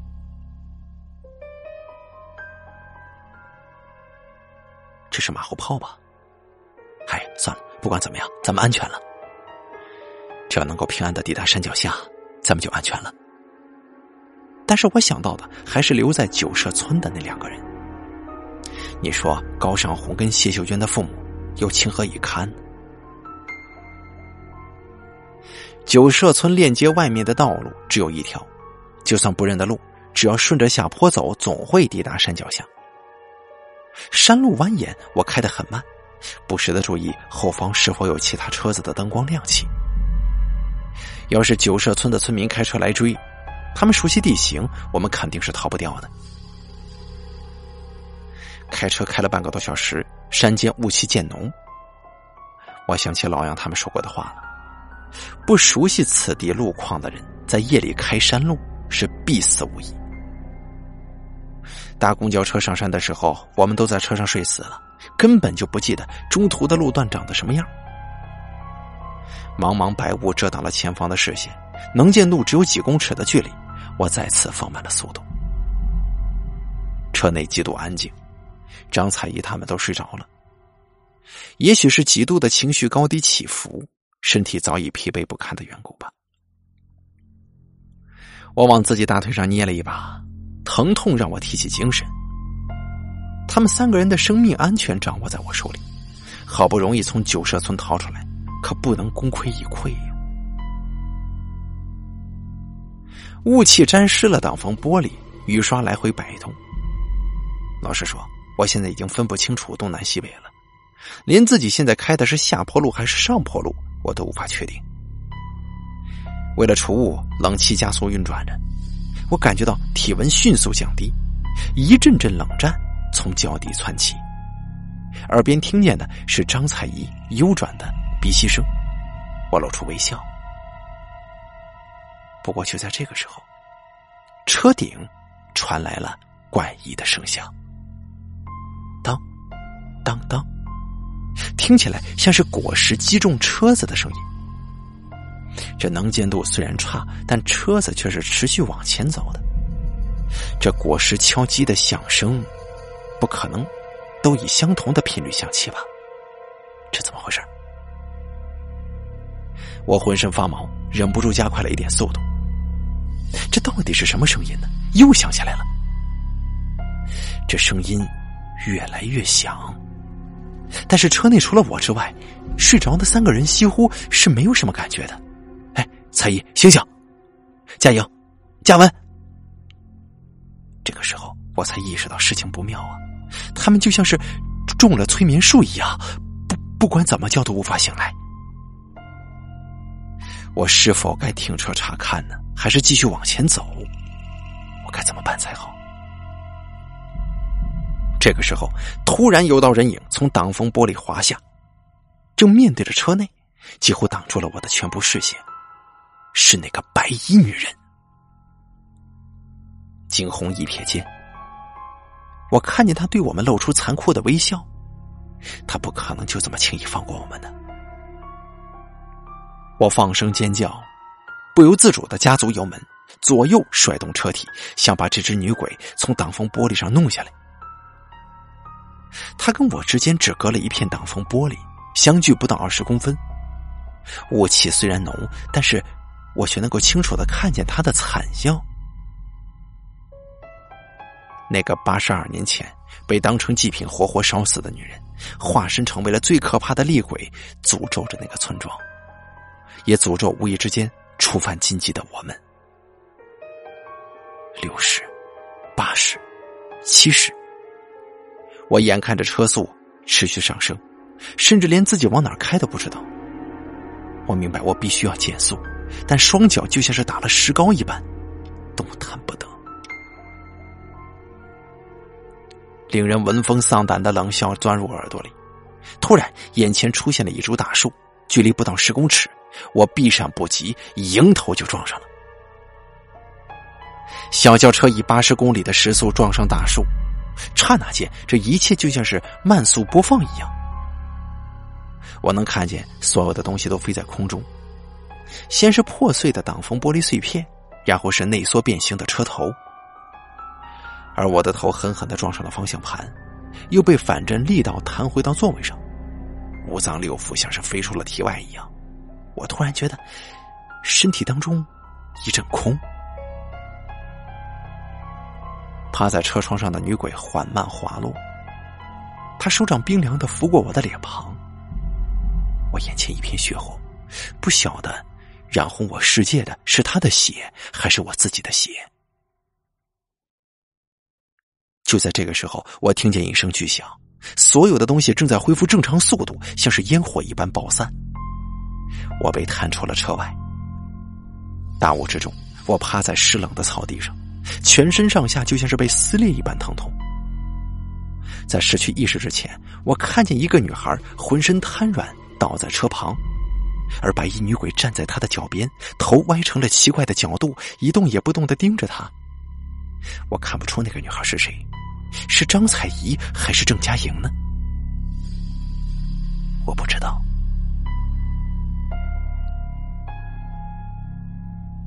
这荒谬的一切，都是从那天晚上大家挤在一起讲鬼故事的时候开始的。虽然到最后，屋里的突发情况让我没能讲出属于自己的故事。其实啊，我也准备了属于自己的鬼故事，而且肯定能够让大家吓出一身冷汗。不过之后发生的事情比任何鬼故事都要恐怖百倍，我想也没有说故事的必要了。而这件事情呢，我没有告诉大家。我在小学五年级的时候，曾经死过一次。现在回想起来，我跟张彩怡、郑嘉莹看得到那个白衣女人，不是巧合。张彩怡初中时见过死去的学姐，而郑嘉莹跟她的处境相同，甚至更惨。我想，这女孩不止寻死过一次。而至于我嘛。记得，那是五年级的暑假。我的老家旁边就是一片片青绿整齐的水田。我喜欢农村生活，课余活动就是跟朋友到田里抓青蛙以及钓虾。距离老家大概一公里远的地方，有一块不知地主是谁的田地。我从来都没有见过有人在那儿插秧耕作。虽说界限划分的整整齐齐，但其实那是一块荒田。如果从半空当中你要看的话，就像是整齐的绿色格子里面多了一块灰色的方格。那块田地里都是深色的土壤，下雨之后就会变成一滩烂泥。我们经常在里头玩泥巴摔跤。烂泥既湿又软，摔在上头像是躺在弹簧床上一样，根本就不会疼。爸爸妈妈经常警告我，不要自己跑到荒田里玩，会有危险。但那个时候正值爱玩的年纪，根本就听不进去大人说的话。我的同伴们也是如此。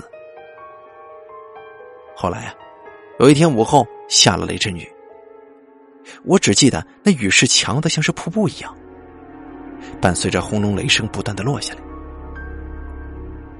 雨停之后，朋友立刻跑到我家里来说是要到荒田里玩。难得下了一场大雨，那田里肯定积了不少的水，玩起来更是痛快。我们就骑着脚踏车到了田里。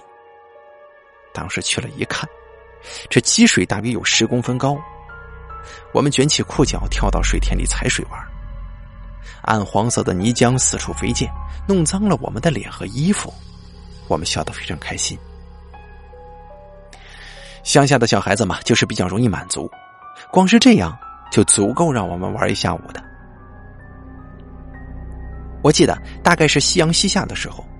田间沉浸在一片凄迷的暮色之中，差不多是时候回家了。朋友们都上了岸，而我则是努力的移动脚步。烂泥很深呐，每走一步都必须得把脚拔出来，才能跨出另一步。我走得很慢，朋友耐不住性子，使劲催促着。大家的身高都差不多，我就不明白了，为什么他们那么快就能上岸呢？而我的脚却越陷越深，我妈会骂我的，我就不等你了啊！丢下这句话之后，朋友们就骑着自行车离开了。这偌大的田野之间，突然只剩下我一个人了。我很害怕，就更加努力的挪动双腿，但是我的身体却不断的下沉。等到我发现。危险已经来得如此之近的时候，烂泥已经来到我的腰际了。我的脚再也抬不起来了，慢慢的沉下去，就像是有人在拉住我的脚往下拽。烂泥巴没过我的鼻子和眼睛，我无法呼吸，眼前逐渐变黑。不知道过了多久，我看见了一道光，似乎有人来救我了。身体轻飘飘的，笔直上升，不断的上升，上升，超出了烂泥田，飞得比树还高，飞得比房子还高。我看见大人们慌张的冲进田里，手足并用把我挖了出来。一旁闪烁的灯光，是救护车闪烁的。妈妈趴在担架旁哭得很伤心，爸爸顿足不语，而丢下我自行回家的两个朋友低着头站在田边，时不时的擦着眼泪。我这才明白，原来我死了，灵魂出窍了。后来我还是醒了，从死亡边缘被救了回来。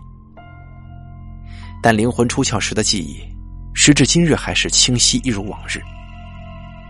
爸爸跟我说，那块田之所以没有人耕作，是因为以前翻整土地的时候，挖土机在田地里掘出了不知几百年前的坟墓。地主是一个迷信的人，他吓得做了几天的噩梦，于是宁愿弃置那块田，也不愿意触怒死者的灵魂。也许啊，这件事情是对爱玩的我们一个无言的警告吧。所以。当我听到九社村的传统禁忌的时候，我选择相信，而不是嗤之以鼻，因为不是所有的事情都能眼见为凭。有时候，当你亲眼看见一些事情发生的时候，已经为时已晚，你已经无路可逃了。我们触犯了禁忌，所以落得如此下场。我知道自己躺在湿冷的草地上，眼前一片漆黑，却不知道自己是生是死。我动不了。四肢全无感觉，然后渐渐的，我想睡觉了。第十集，绝望。我是被一阵清脆的鸟鸣声唤醒的。我试着起身，但是却发现身上停满了红翅膀的豆娘，遍体通红，连复眼都是红的，其数量大概有上百只吧。要知道，在九社村，象征死亡的豆娘之所以会停在我身上，或许是因为我也是一具尸体了吧。我的手上沾了一片鹅黄色的落叶，前方不远处是撞毁的小轿车，萧瑟的风吹得我是浑身发抖啊。天已经亮了，但使我颤抖的原因不是寒冷，而是恐惧。我望着眼前的景色。荒芜的庭院，褪色的鸟居，我绝望的大声吼道：“我怎么又回到神社来了？我为什么就是没有办法逃离九社村呢？”昨天晚上的一场大雾，让我开着车像是无头苍蝇一般乱窜，最终在神社前的林子里撞毁了。我终于明白为什么邱老板说这是村子的诅咒，诅咒无法消除，只会如影随形，直到我们死。我的右手跟右脚剧痛无比，血淋淋的右手被破碎的玻璃割伤的伤口清晰可见。但是回过神来的我，第一个念头就是寻找张彩怡。那个女孩，我喜欢的女孩，现在在哪儿啊？我拖着蹒跚的脚步走到半毁的轿车旁，寻找张彩怡。呛鼻的汽油味让我猛烈的咳嗽。幸好没有起火燃烧啊，否则我们真的会像是活人祭天仪式一般，在神社前被烧死。车里有个人，但他死了。我捂着嘴巴，眼泪不由自主的落下。苏嘉文张大眼睛和嘴巴，胸口被扭曲的铁贯穿了，浑身的鲜血流个精光。嘉文，嘉文。我哭嚎着：“我的好朋友他死了。”苏嘉文还在车里，那么郑嘉莹呢？树林里找遍了，也没有发现郑嘉莹跟张彩怡，他们究竟跑到哪里去了呢？年轻人，你醒了。老杨出现在林地的入口，他身后陆续有几名村人出现。车上另外两个女孩在哪儿？在哪儿啊？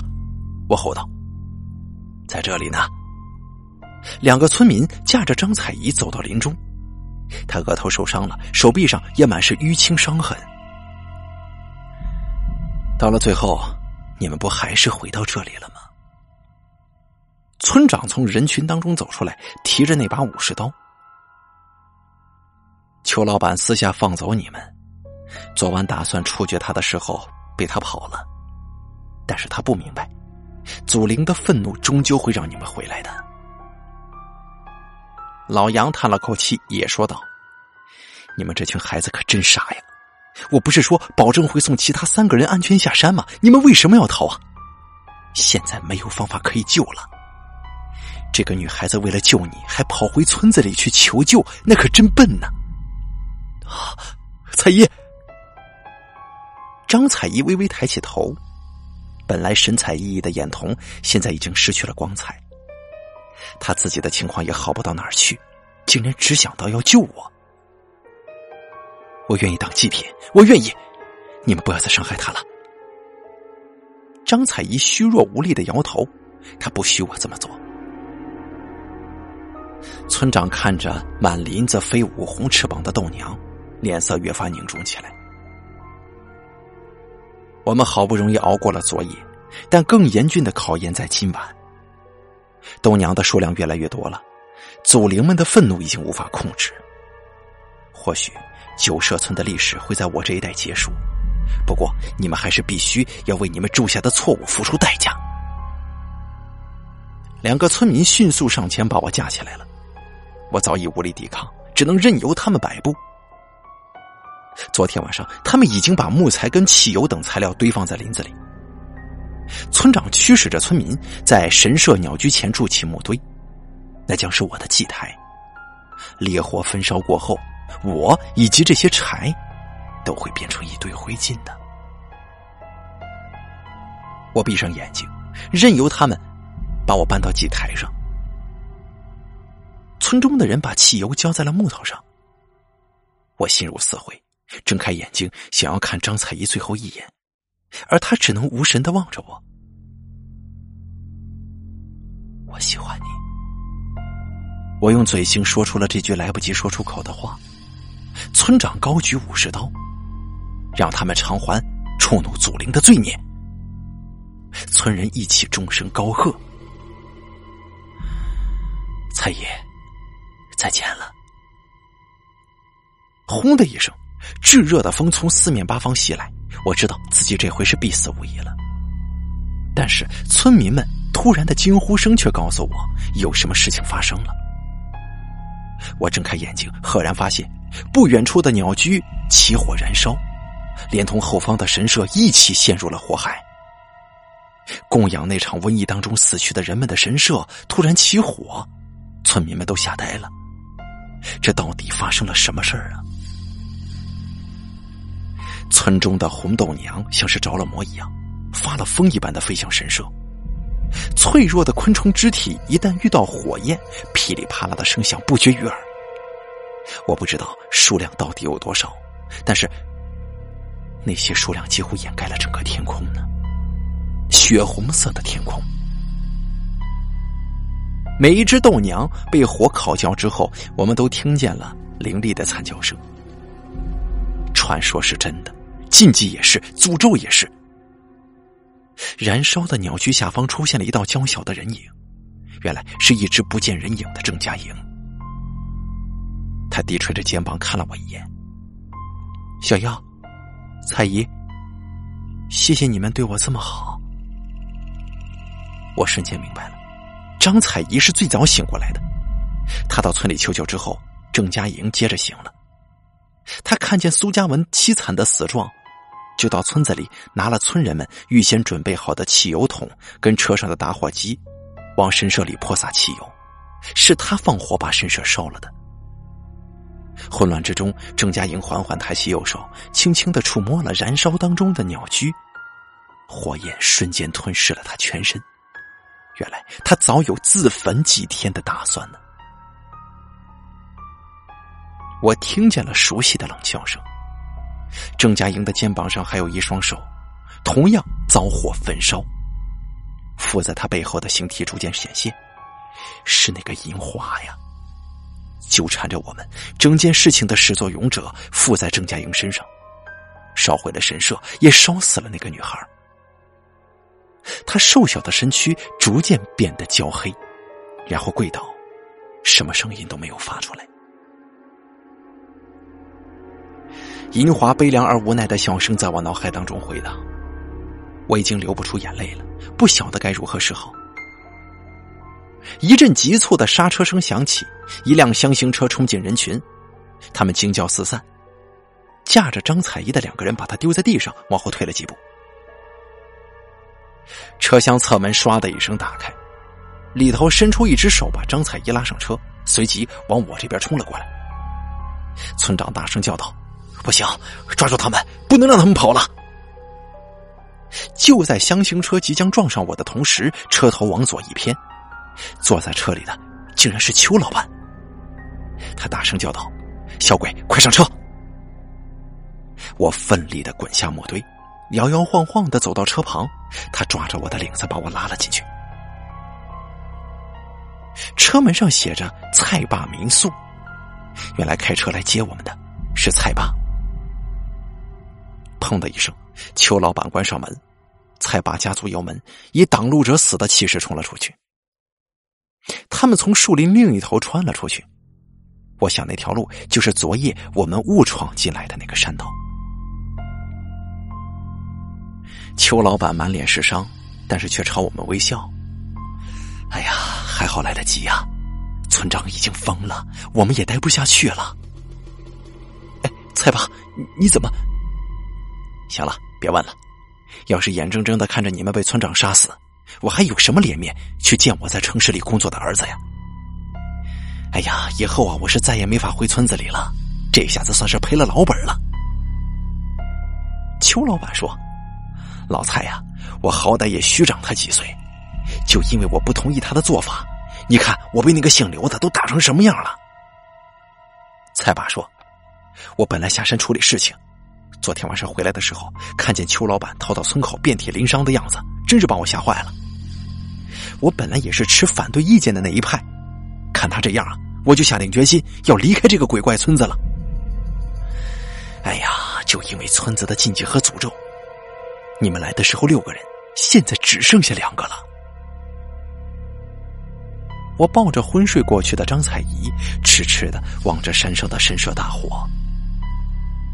这次真的结束了，那个叫银华的姑娘害死了那么多人。也该够了吧。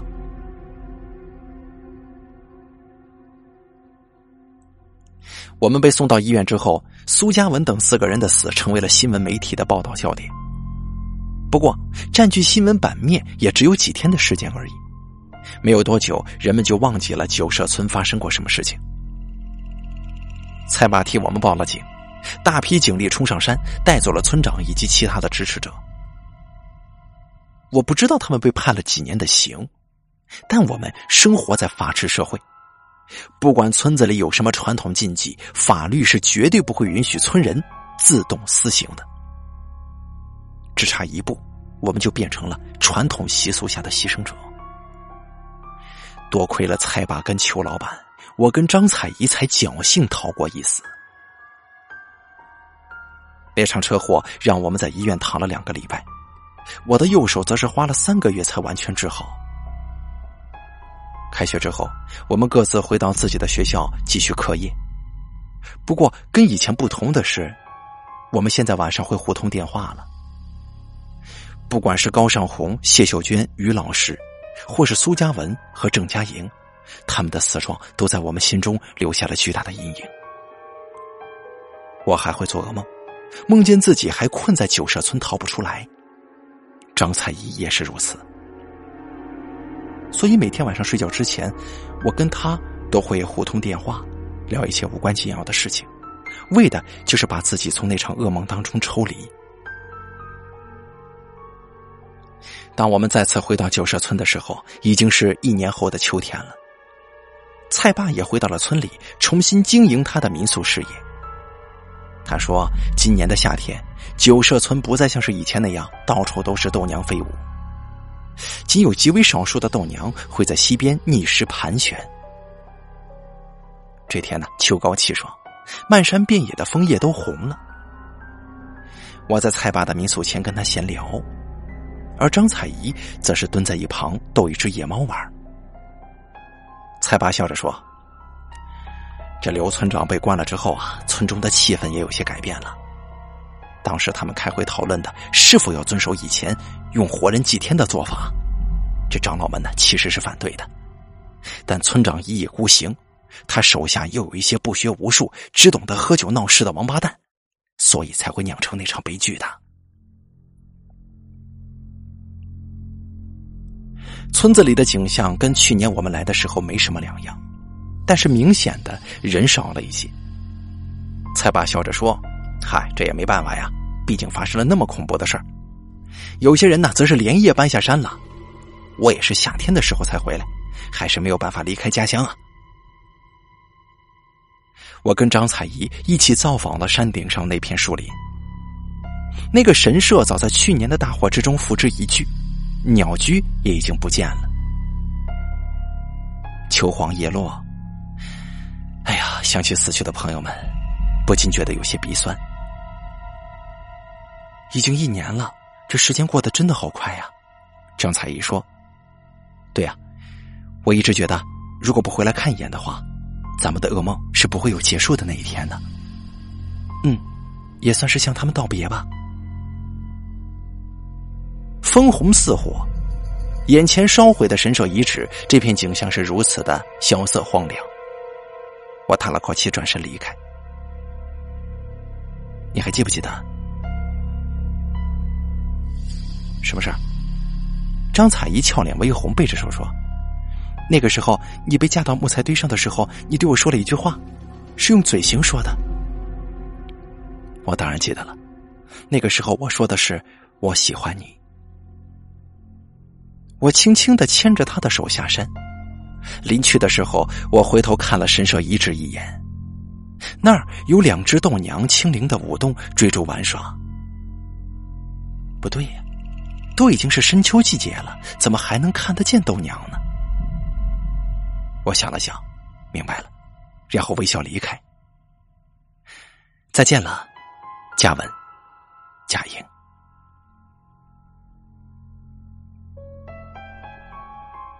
好了，长篇故事《鬼门记》全篇演播完毕，作者狄五幺由大凯为您演播，感谢您的收听。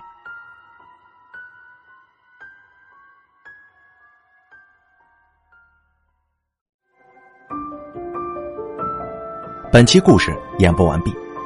想要了解大凯更多的精彩内容，敬请关注微信公众账号“大凯说”。